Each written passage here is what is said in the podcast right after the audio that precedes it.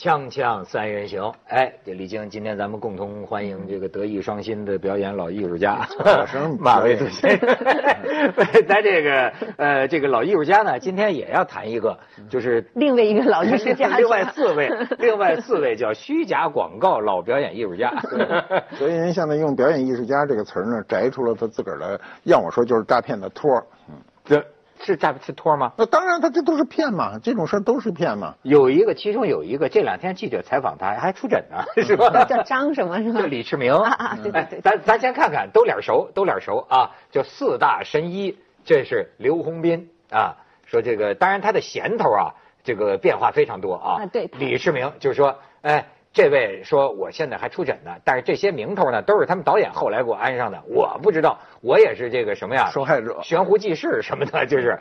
然后你再看下边，这个王志金，据说他出现在不同节目里啊，这个金字有变体啊，呃，身份也也也不同。说哎，看着都像善人嘛，所以才会被选择嘛。高振宗，嗯，哎，所所以说啊。要不说今天咱们就讲说中国人为什么还是很讲究？你要找一个，你要长一个好样子。嗯，你像我这样，人广告卖药的节目不会找我，非得是那样。不是，他看着像好人。我先先先讲个小故事啊。我那个年轻的时候住出版社，出版社出来以后，那时候一到这会儿啊，夏天卖西瓜全是堆在马路边上，堆一个小山包似的，西瓜在那儿撂摊卖西瓜。卖西瓜的时候呢。那个西瓜摊上就请了一老头那老头是白发苍苍，就那个很很儒雅的。然后哪个人来了，他就叭叭叭拍两个西瓜，说这个卖了。后来我就说，我就跟他聊天嘛，因为在胡同口上嘛，聊多了，他就跟我说，说我不会挑西瓜。说那我说，他说他说我这样长得像会挑西瓜，而且呢，他说我这他说挑西瓜就一个诀窍，就是说你拿这西瓜给他，他不信，你必须拍第三个拿起来给他，他就信了。你知道吧？他呢，就是谁来买个西瓜哈，他就在那儿梆梆梆啪啪摇摇脑袋，在这梆梆梆。呃，拍第三个时候呢，拿起来这个人就信了。如果你第一个拿起来，说你怎么不给我挑啊？哎，这个人的心理嘛。那人长得就是很儒雅，一看就就不像不就像会调西瓜的，结果人就不会调西瓜，这不都一路的吗？这都一路的，长得像会看病的吗？但是骗其实是骗老人。对，李菁，你说骗得了你吗？对，我我原来哈，你你包括现在坐出租车，一摁就是什么卖什么，现在什么卖葡萄酒，卖什么白酒，好消息，我都纳了闷了。我经常想问，我说你们骗得了谁？我后来发现家里人真的是像我妈他们。四五点钟就开始发微信，什么他们老人较少，嗯，较少。你说他也不习惯看这咱们比如手机啊，他也不看，字太小累眼睛，就是看电视。我妈就跟我说，今天早上我看那个什么什么养生堂什么了，人家又说了啊，这个这个什么吃什么好。我才发现就是网上不也有这个吗？你自从让爸妈加了微信圈，天天就给你发这个，嗯，而一定要什么除湿是什么呃夏天要除湿啦，什么排毒了这些药方，他们信，还真的是信这个。哎，马先生，您说这个怎么就是观众那么容易上当呢？呃，我们首先过去普遍受教育程度比较低，另外一个呢，呃，上当的程度不一样。就咱们觉得很低劣的这种啊，就这我老说他骗谁去呢？骗不他就能骗。你比如我呢，就像这个刘洪斌，我插您一句啊，是有人统计三年，嗯。九个身份，在十大卫视开这个养生节目，这些有广告公司是专门拍这个叫药片儿，对吧？这种片儿叫药片儿，这是个行活，看来。你说这个人，人家出场费挺低的，说一个片子十万，他才挣两千。不是，我是觉得，那么有一些就真的去买药的观众，嗯，难道说你没看到过这人在不同的身份在十个电视台出现，你都觉得是那么回事吗？那不是，因为我们的受众体很大，他有概率，我就百分之一也能把钱赚了。对对对对。你比如我我那个我那岳父当年被骗的那个，就我说这他那有问，他本身就是医生，他本身是医生。他高血压，然后他去买俩降高血压的裤衩你明白吗？裤衩 那裤衩啊特厚，呃，这个这个卖裤衩的他口若悬河的告诉你这裤衩能降血压，降血压多少钱？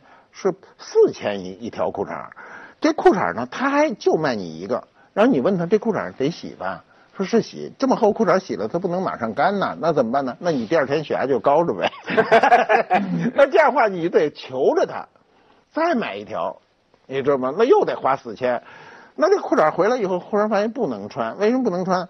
你咱没穿过，咱没受过那罪哈，那跟泥子那么老厚的，跟个毡子似的，你穿在他们身上，那怎么可能舒服了？这不可能舒服啊，是吧？他是医生，在当时那种情况语境下，他也会上这个当，你知道吗？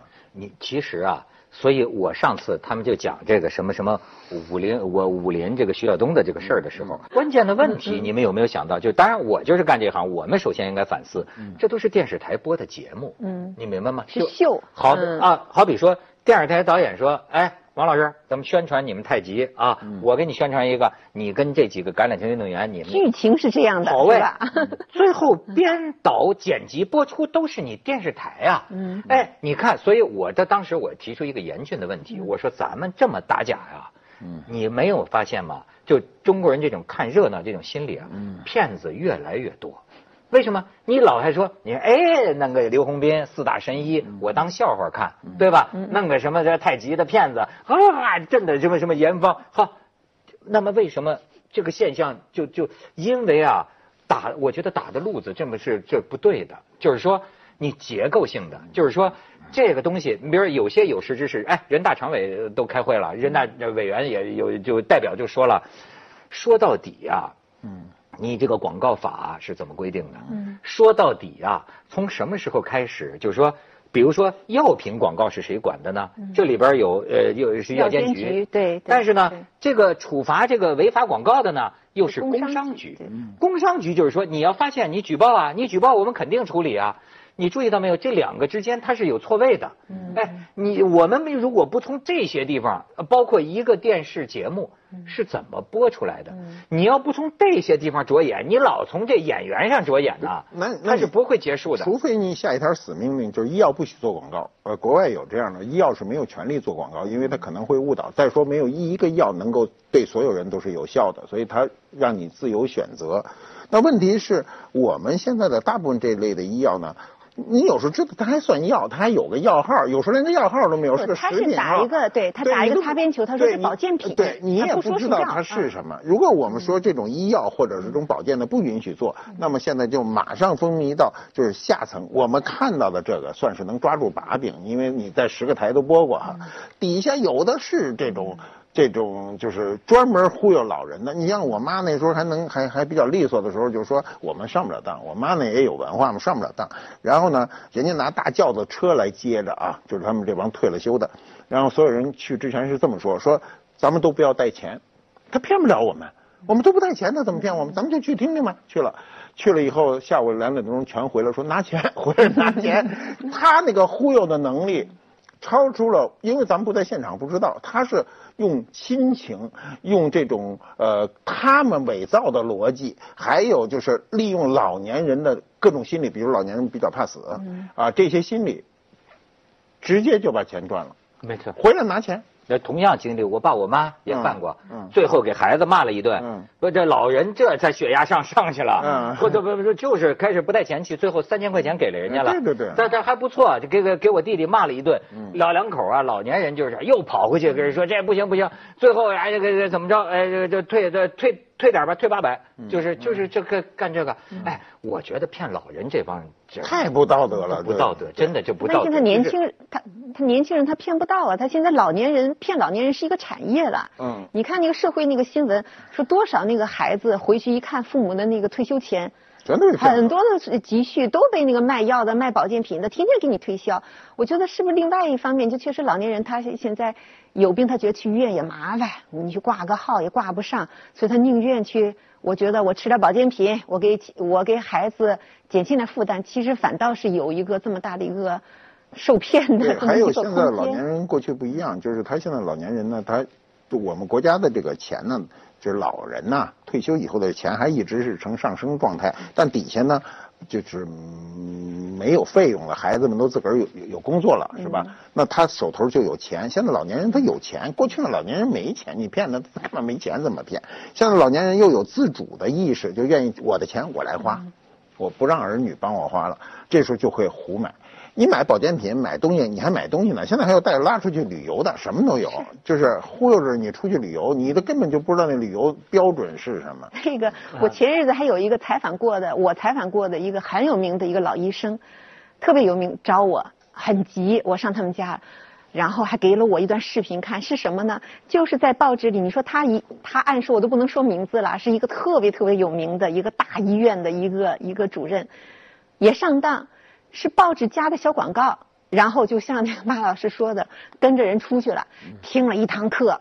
买了，就现在各种各样的那个新名词，他也不知道是真假，花了好八千块钱买了一个什么养生的一个东西，又说又把你那个分子又怎么样的，拿回去，孩子一上网一查，说这不就几百块钱吗？这老人家一一个火上来了，说我怎么办？我得去维权，找来找给人打电话，人不理他，这不想到我采访过他吗？找我把这个视频给我看，说你得替我去 去去去去去采访去曝光，去采访去曝光。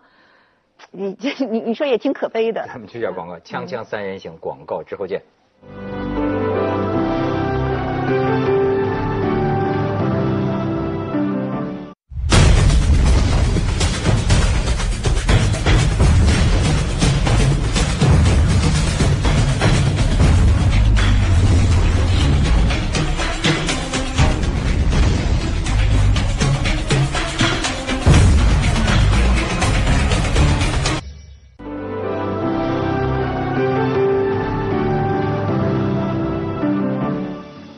看我这儿还有呢，就是说四大名医里边不是有个叫高振宗吗？嗯，在山东淄博一法院，二零一六年九月宣判的一起案件中，高振宗也被涉案人员冒充了。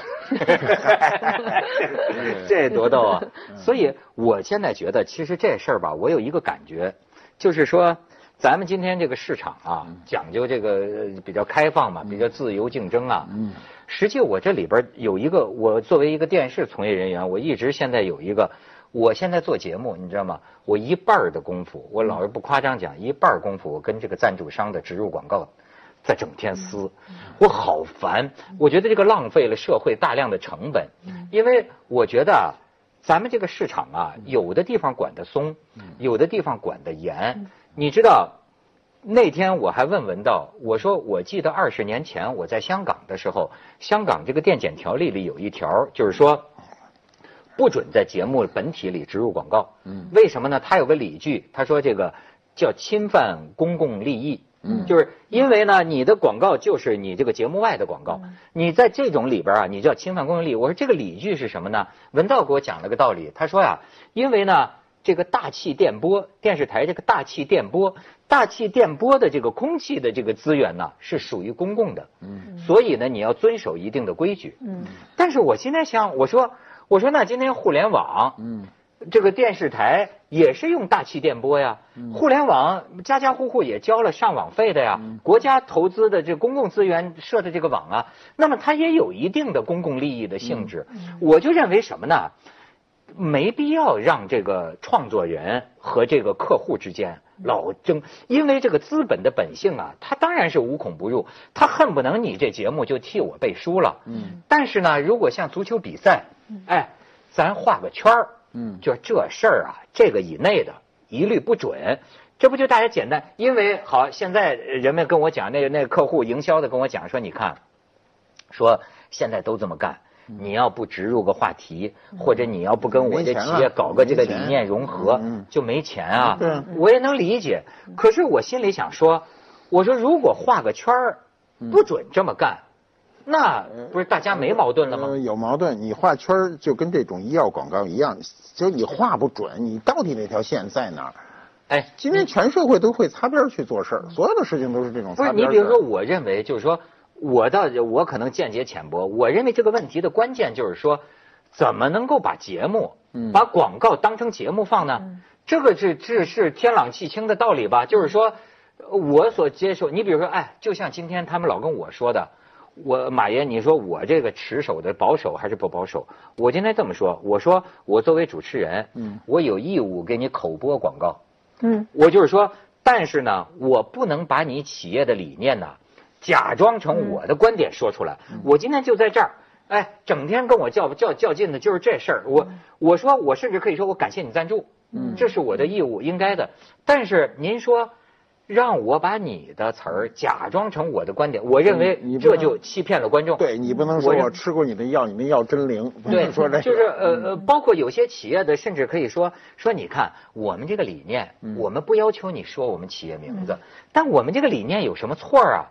我甚至能跟他们轴到这程度，我说对，我说也许我在节目里某天讲了一段话，讲完之后我发现跟你企业理念巧合了，我说这是一回事儿。嗯但是如果说你事先说告诉我我赞助你，你把我这理念变成你自己的话讲收买了你呗。对呀？我就觉得这个就是就怎么说呢，就是欺骗观众，我就想不通这个理儿。所以我现在甚至于你一说这个医药广告啊，我就觉得就是说，咱能不能回到说，干脆有关部门画个圈儿，就不让节目就是节目嘛，你广告就是广告嘛。呃，好像法律里广告法律也说了，任何广告出现的地方你要注明的。有啊，他注明底下写一广告啊，有啊。现在他你知道，有些人就无聊，天天看看广告，这是一种无聊，这生活就是个无聊状态。嗯嗯再有就是我们的大部分电视台都吃不饱。时间都是空着，你就反复的播广告，总会有一对呀就是有一这问题啊。有一点收益啊。你如果因为电视台现在没有钱了，我们呃钱都转到网络上去了，那么空着这时间，我宁肯那深夜，我老说深夜谁看，他就有人睡不着，就有人，因为那个这是一还有一类的，就我在各地看到，有时候出差什么的，看到卖艺术品的，那那明摆着是个他妈没没用的东西嘛，也忽悠着找专家说，甚至还找马未都说，我操，那话是不是我说的？是我说的，但我不是对着他说的。我是对着我的节目里说的，他巴拉捏下一块儿说马未都说什么，那我没那你可以告他我不告不了，就这告你告他也没什么好，你花的那个律师费各种你也赚不着钱，而且呢你也挽回不了你的名声。你说过这话呀，对不对？你比如说毛主席说过，下定决心不怕牺牲，排除万难去争取胜利，说过吧？但毛主席不是对着你这事儿说的，你这站在井边上突然念这么一段，跟你有关系吗？他就这种移花接接木的事儿，今天在电视上最多。不光是电视啊，我前几天看个新闻，就是有的时候你会觉得，本来就像你说的，应该是一个界限很清楚的，你认为这是一个不言自明的一个东西，但实际上有的时候你会觉得还有人做这样的事情，而且。呃，就这么明显的是一个侵权的行为。我看了一个什么新闻呢？最近不是有那个那个以色列那个作家写那个《人类简史》啊，实际呃未来简史那个那个很有名。对前几天我看那个那个报纸一个书评版很大一版，说有一个叫山寨版的，名字一模一样，然后署名是一个是一个呃外国人的名字，但外国人名字呢，这个文章又这个这本书又不是翻译的，就看明白了，就是一个中国人假冒一个外国人的名字，跟人家书的名字一样，封面设计是一样的，但是里面内容完全都是拼凑的。有这种然后呢，就跟这个电视台广告是一样的，这个出版社还是一个相对正规的出版社。然后呢，这个记者呢就打到这个出版社说这个书是怎么回事？哎，跟我们没关系，我们是叫什么合作？就其实就卖书号嘛，就等于是把书号给卖给一个一个图书的，嗯一个一个图书策划公司。然后图书策划公司就说，哎呀，这是一个海外的一个什么呃华人，还有兴趣写这些人类的这个人类学的东西，所以我们做了一个。然后我今天还在想，我说所问山寨啊，也是一个模糊的词，你就是一个侵权，你就是一个违法。现在我们用山寨这个词。其实也是模糊了这个界限呀。你要是是在国外，这是明显的侵权，就是你要要负法律责任的。对啊，我们现在别说这种山寨，就明摆着侵权。你去，我我刚诉讼完啊，就是赢官司啊，你啊你赔钱呐，你明摆着是所有的法律认定它就是侵权了，但是你赢的那钱不够付律师费的呢。对你付出的就是你根本就是中国的在这个司法上没有惩罚制，都是赔偿制。你比如你你你看了这广告，你去诉讼，嗯他就说你受什么伤害了。嗯，你损失了多少？你要还要出示证据。我身体不好了，我怎么出示证据啊？这你什么都获获得不了。没错。精神损失在中国现在可能我知道最大的判例不超过十万块吧，几万块钱。对对，就是他们说为什么电视台有时候也可以不负责任呢？嗯就是因为呢，你买了好多这个药啊，吃了之后你也吃不好，你也吃不坏。对，就是你你构成损失了。你你你也没法证明，对你没法证明受到伤害了你。也值不不值不得去打官司。所以我们现在就是我老说，我们的司法制度如果不能改成惩罚制，你看美国为什么高额惩罚，嗯就是遏制你不能再干这个事儿。像这种事儿，你比如这个电视台，它播出去了啊，嗯如果被呃工商认为是违法广告呃广告，我罚你十个亿，你让这台就倒闭了，是吧？你倒闭了以后，以后其他台都说这事儿不能干啊，不能干，对不对？因为代价惨重。现在为什么大家都干呢？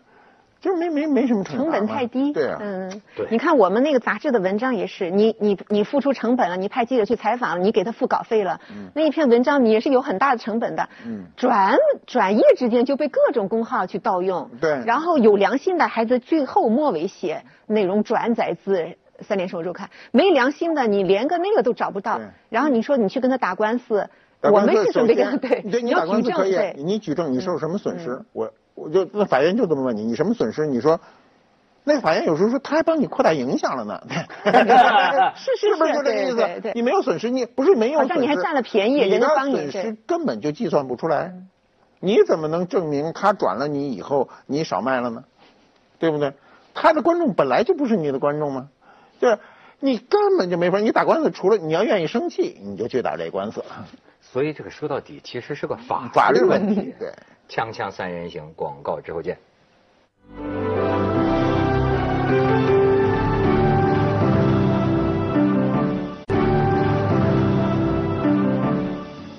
就原来这个成行成市，我就说这个药片儿啊，哎，中国人真是上有政策下有对策。就是说，你知道一个广告公司采访说这种药片啊，我们一拍拍仨，嗯一个就是您说的这个县乡级电视台的那个，那你要看那个，那就肆无忌惮了，胡说，对吧？然后呢，就是也和地市级的，就稍微收敛对，点。收敛点。最后还有一个监管级的，就是有监管的，比如说省级卫视。还有一种，有时候呢也请一个真的专家，嗯，哎，有时候呢真的专家安上一个假的身份，嗯，那所所以而而且就是说，呃，收费分不同等级，有的时候还带主持人，嗯，就比如说有一种药片是包括了这个主持人跟现场观众互动，嗯对吧？对。哎，采访你，采访你，感觉怎么样？我的天！哎，我很奇怪，就是说有时候我住酒店也的确看到半夜，净这个，你说真看呐？你谁看呐？我看。咱爸爸妈妈。我看我就看他们怎么丑恶的表演，但是他他这我也纳闷儿我老说这当谁上，他就有人上，啊，中国就是什么当都有人上，你觉得特傻的事儿他就有人干，啊，比如说呃老虎在那儿，你不要跑出来，他就有人跑出来，他就不信这个邪，你知道吗？他宁肯信，就有些人。一生就是以信骗子为乐，就是只要骗他他就高兴。啊我现在怎么就不明白？就是说，哎，要不说市场需要规则嘛，不能野蛮生长嘛？那就比如说，要是说定一个规则，所有的广告只允许这种形式，不完了吗？那那不行，你这种完不完了吗你做节目就是节目我我现在明白了，你试图以以法治啊，以规则来制定这个市这个控制这个市场是不可能的。我们现在主要的问题是，这些人都是道德崩盘的人，他他没有道德底线。法治啊，法治是个技术活。道德可不是技术，道德是一个宏观的控制。你比如，我就一个道德，就是人不能违背良心。你如果有良心，你肯定不做这个事儿了。对呀、是不不仅不做这个事儿，所有违背良心的事儿你都不能做。现在这人没了良心，你用法治建立他内心的那个良心是建立不起来的。我们现在主要是这个问题，就是这些年由于经济的高速发展，人的跟不上啊，人的思想也跟不上，所以大家都觉得以挣到钱为荣，不管什么手段。而且这个良心呢，我现在也有点分不清哪头的良心了。就比方说，我说我不给商家背书，好，我觉得你你你是哪头的良心？那另一头说，人说文涛老师，你看我们这节目能生存下去，嗯人家不给我们钱，咱节目怎么能生存？又怎么能服务您希望服务的广大观众呢？您不希望冒犯的观众呢？哎。这是良心吗？你有没有这这这？我现在就觉得，今天这个社会啊，很多这个良心的焦虑、良心的困惑。您是良心呢，还是不开面不开化呢？呃，这还是良心，良心就是一个道德的一个底线嘛。就我们老说底线，今天其实大家都生活在这样一个不大愉快的这么一个环境中。你看到这种虚假广告，尽管你不买，你心里也不愉快，对不对？你不会看到这个觉得很愉快吧？原来还有一个，就原来卖商品还有一个什么什么八心八箭的，是那通忽悠啊，那倒是很喜感的。那今天你这个社会的这个呃，它进入了一个高速的经济通道的时候，这些都是呃鱼鱼龙混杂、泥沙俱下的。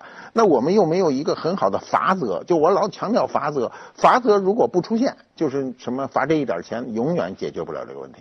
什么规章制度都破不了他这局。哎，你要说这个咱们平常周围的人，我就觉得这个社会挺有意思。我觉得我见到的人都挺有良心的。